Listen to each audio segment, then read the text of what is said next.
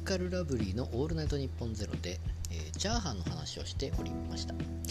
チャーハンの話といいますか、まあ、チャーハンの大盛りができない店ということを言っておりまして、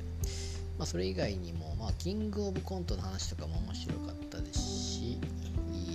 あと何でしたっけ、えー、まあ、野田芸ですね。野田芸の世界大会が行われたとかいう話もありましたけどもやっぱりチャーハンの話っていうのは結局そこからいろいろ広がるというか仮説を立てるというかなぜそうなのかとかでこういうことなんじゃないかっていう、まあ、考察に近いですよ結局は。考察であったり仮説を立てたりっていうあの辺はやっぱり面白いなと。でまあ当然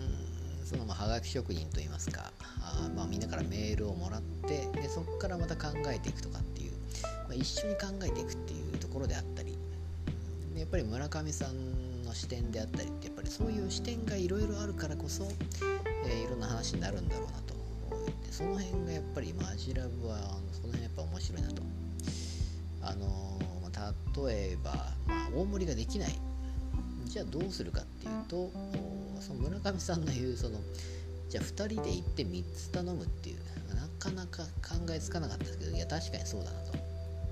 と思った。じゃあテイクアウトはどうなんだとかいう話があったり、あと何でしたっけ？テイクアウトを頼んで、まあ、これ見よがしに、まあ、食べるということであったり、え